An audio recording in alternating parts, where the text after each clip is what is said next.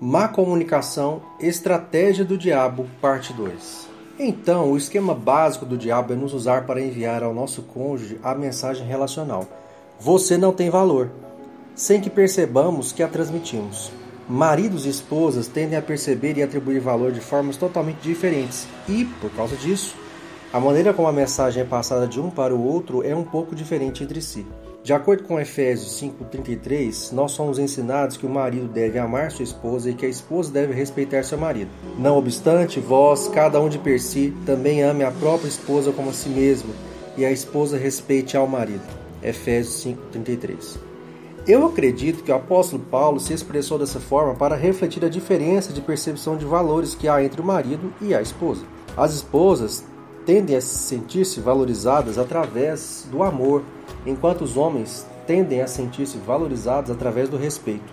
À medida que refletia sobre os casais a quem já havíamos ministrado, fui capaz de criar definições bem simples sobre amor e respeito. Para demonstrar amor à sua esposa, o marido deve deixar claro que ela é a sua maior prioridade e que as opiniões e sentimentos dela são importantes. Para demonstrar respeito ao seu marido, a esposa deve deixar claro que ele é aceito, adequado e bem-sucedido perante os olhos dela. Um marido comunica falta de amor quando deixa a esposa em segundo plano na sua agenda, em baixa prioridade, ou quando ele centraliza sua atenção na comunicação tópica, invalidando os sentimentos de sua esposa e demonstrando indiferença ao coração dela. Uma esposa comunica falta de respeito quando critica seu marido, ou quando se recusa a reconhecer os esforços que ele faz para agradá-la. Em seu livro Como Construir um Casamento de Verdade, Dr. Lawrence Crabb nos dá mais detalhes sobre como o marido anseia por respeito e como a esposa anseia por amor. Ele afirma que dentro de cada pessoa existem dois anseios básicos no campo da identidade. São eles: 1. Um, segurança, 2. senso de valor. Dr. Crabb define-os como segurança, é a firme certeza de ser total e incondicionalmente amado, sem que para isso precise mudar. Ser amado como um amor gratuito, que não pode ser conquistado e, portanto, não pode ser perdido. Senso de valor.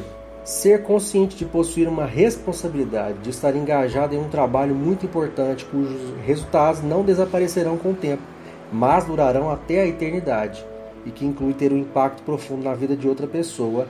Um trabalho para o qual é completamente adequado. Dr. Crabb também discute o fato de que, embora a segurança e o senso de valor sejam importantes para os dois parceiros conjugais, a necessidade mais profunda da esposa está em geral no campo da segurança, e a necessidade mais profunda do marido está no campo do senso de valor. Então, a comunicação de amor do marido para a esposa tende a satisfazer a necessidade de segurança da esposa, fazendo-a sentir-se valorizada, enquanto a comunicação de respeito da esposa para o marido tende a satisfazer a necessidade do senso de valor dele, fazendo-o sentir-se valioso. Primordialmente, o marido demonstra amor para sua esposa ao comunicar a mensagem que expressa, no nível relacional, que ela tem valor para ele, está em primeiro lugar em sua vida, acima de qualquer outra pessoa ou atividade. Ela precisa saber que suas opiniões, sentimentos e palavras são importantes para ele. Por outro lado, a esposa mostra respeito por seu marido, principalmente quando comunica, no nível relacional, a mensagem afirmando que ela reconhece os esforços dele em agradá-la, que ele é adequado e apto como marido e aceito por ela. Ele precisa saber que tem valor e é respeitado por sua mulher. Sendo assim, a reclamação mais frequente que tem ouvido as esposas expressarem a respeito dos maridos é que eles não as escutam e que não se envolvem na vida delas. O marido, com frequência, invalida a identidade da esposa quando rapidamente of oferece soluções lógicas em vez de lhes oferecer empatia. Ela pensa: ele realmente não me ama. Ele nem sequer me ouve, pensa em mim ou me inclui em sua vida. Ele é muito egoísta. Eu sou o número 9.999 em sua lista de prioridades.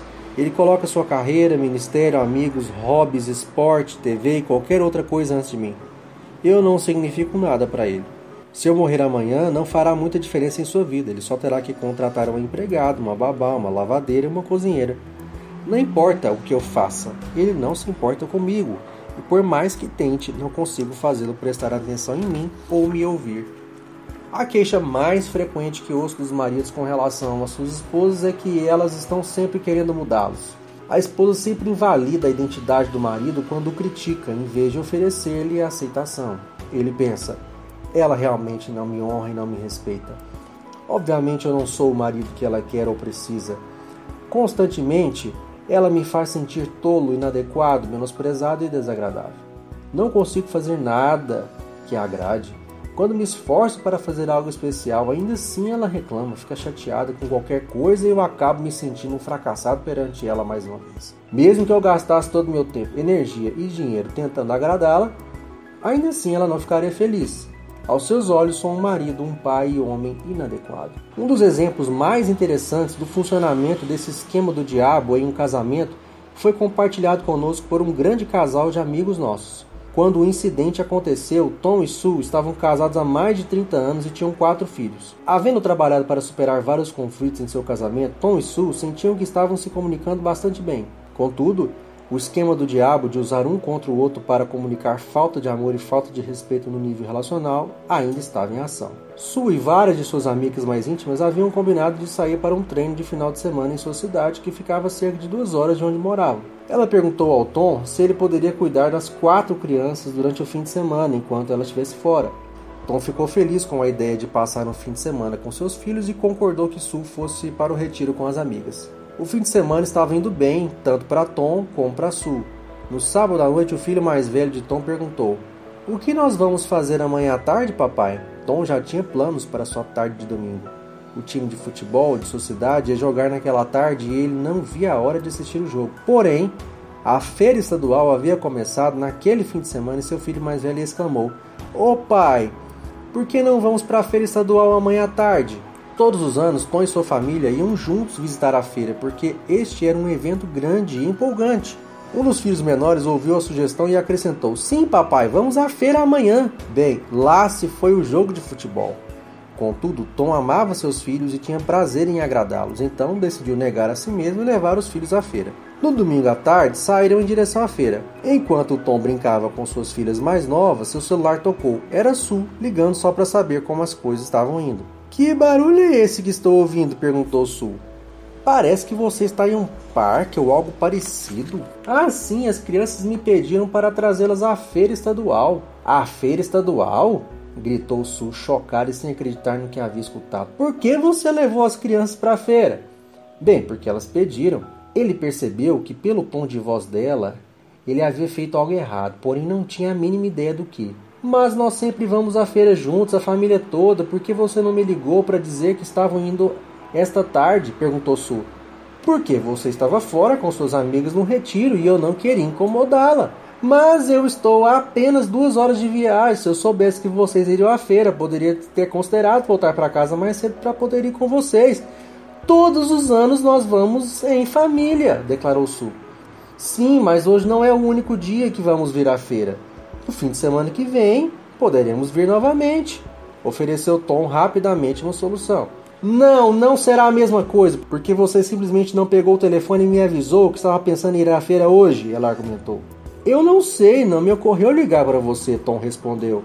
Bem, não te ocorreu que eu faço parte da família? E que se a família vai para a feira eu também gostaria de ser incluída? perguntou Sue.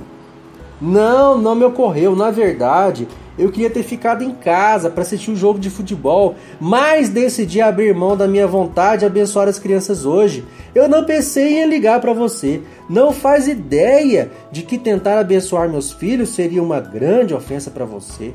Então, a verdade é que eu não faço diferença alguma. Você não se importa comigo. Você nem sequer se lembra que eu faço parte da família. Não sou incluído em seu pensamento nem quando você planeja um evento familiar esbravejou ela. Bem, talvez eu devesse ter falado às crianças para esquecerem o assunto quando pediram para vir à feira e ter ficado em casa assistindo futebol. Se eu tivesse feito isso, você estaria feliz. E eu não estaria bancando um marido mau, egoísta e desatencioso que você afirmou que sou. Tom replicou. A essa altura, o volume e a intensidade da entonação de voz já haviam se elevado de forma significativa. Os dois estavam bravos e feridos. Temos descoberto que esse tipo de experiência definitivamente não acontece somente com Tom e Sul. Da perspectiva de Sul, como poderia não ter passado pela cabeça de Tom que ir à feira era um evento familiar e que ela pudesse querer participar por ser parte da família? Seus pensamentos tinham a seguinte lógica: parece que ele não repara em mim, ou não se importa comigo, com os meus sentimentos ou com as coisas que podem ser importantes para mim. Ele honra e dá suporte a todas as outras pessoas antes de fazer isso por mim. Age como se eu não existisse, ou pelo menos como se eu não tivesse importância para ele, a não ser nas áreas em que eu, de certa forma, sirvo para alguma coisa do interesse dele. Ele realmente não pensa em mim e não se preocupa comigo. Esse é um exemplo clássico de como o esquema do diabo funciona. Se perguntarmos quem começou esse conflito, de quem é a culpa, vamos descobrir que nem Su nem Tom planejaram magoar um ao outro ou iniciar uma guerra. Os dois caíram na armadilha do traficante de armas escondido atrás do muro.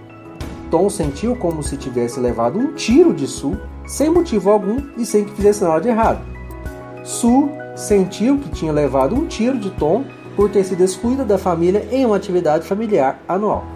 Na realidade, o Reino das Trevas levou vantagem em uma situação favorável e convenceu tanto Su quanto Tom de que eles eram inimigos um do outro. Naquele momento, ambos estavam cegos para o nível de comunicação relacional. Nem Tom nem Su reconheceram que estavam fazendo parte de um esquema do diabo, como relatado lá em Efésios 6, 10, 12. Desde o momento em que Jen e eu começamos a entender o que estava acontecendo conosco, descobrimos duas mentiras específicas por meio das quais o esquema estava operando em nosso casamento. São estas as mentiras. Primeira, quando acontece um desentendimento entre nós, meu problema é na verdade o meu cônjuge. Efésios 6,12 afirma que a nossa luta não é contra carne ou sangue, mas a primeira mentira que nos é lançada e na qual caímos é acreditar que a luta é contra a outra pessoa, de carne e sangue. Segunda, como estou certo neste assunto, meu parceiro é que deve mudar. Não tenho que pedir perdão ou me desculpar se a culpa não é minha. O engano aqui é que você pode até estar certo a respeito do assunto, mas não foi isso que machucou a outra pessoa. O tiro não foi dado pela comunicação no nível tópico, foi dada no nível relacional. E neste nível você está errado porque atirou e feriu a outra pessoa e, portanto, precisa arrepender-se e pedir perdão. Em poucas palavras, a essência da mensagem relacional, que transmite amor e respeito, é simples. Eu diria que a mensagem que uma esposa quer receber é: Você e seus sentimentos são importantes para mim. E a mensagem que o marido quer receber é: Você é um bom marido. É por esse motivo que quando uma esposa recebe de seu marido uma mensagem tópica como está bem, talvez eu tenha dirigido muito rápido, mas não tem importância. Ou não vamos fazer disso um caso de polícia. Ou ainda, por que você faz uma tempestade em um copo d'água? Ele está comunicando a ela uma mensagem relacional que tanto ela quanto seus sentimentos não são importantes para ele, porque ele não estava ciente da comunicação relacional, a implícita, mas somente da mensagem tópica, ou seja, é explícita. Em sua mente, ele apenas disse que dirigir muito rápido não tem nada demais. Contudo, no nível relacional, de fato, ele disse à esposa: Você não é importante. Os seus sentimentos não são importantes. Entretanto, existe uma enorme diferença entre dirigir muito rápido não é importante e você não é tão importante. Ou seus sentimentos não são tão importantes. No entanto, se a esposa atira de volta dizendo: Você não me ama! Ou Você não se importa comigo! Ela envia a ele a mensagem relacional: Você é um mau marido, eu o rejeito, você é uma decepção, é intolerável. Então, relacionalmente falando, ele disse: Eu não a amo. E ela relacionalmente respondeu: Eu não honro nem o respeito. Desde quando descobrimos e compreendemos esse princípio da comunicação relacional, Jenny e eu frequentemente brincamos um com o outro. Como Jenny entende a minha necessidade básica de respeito, honra e aceitação, quando eu faço algo para tentar ajudá-la ou abençoá-la, ela geralmente diz: Bom marido. Mesmo sendo uma espécie de brincadeira, ainda assim me agrada, porque faz com que eu perceba que ela entende a minha profunda necessidade de sentir-me aceito e não uma decepção aos olhos dela.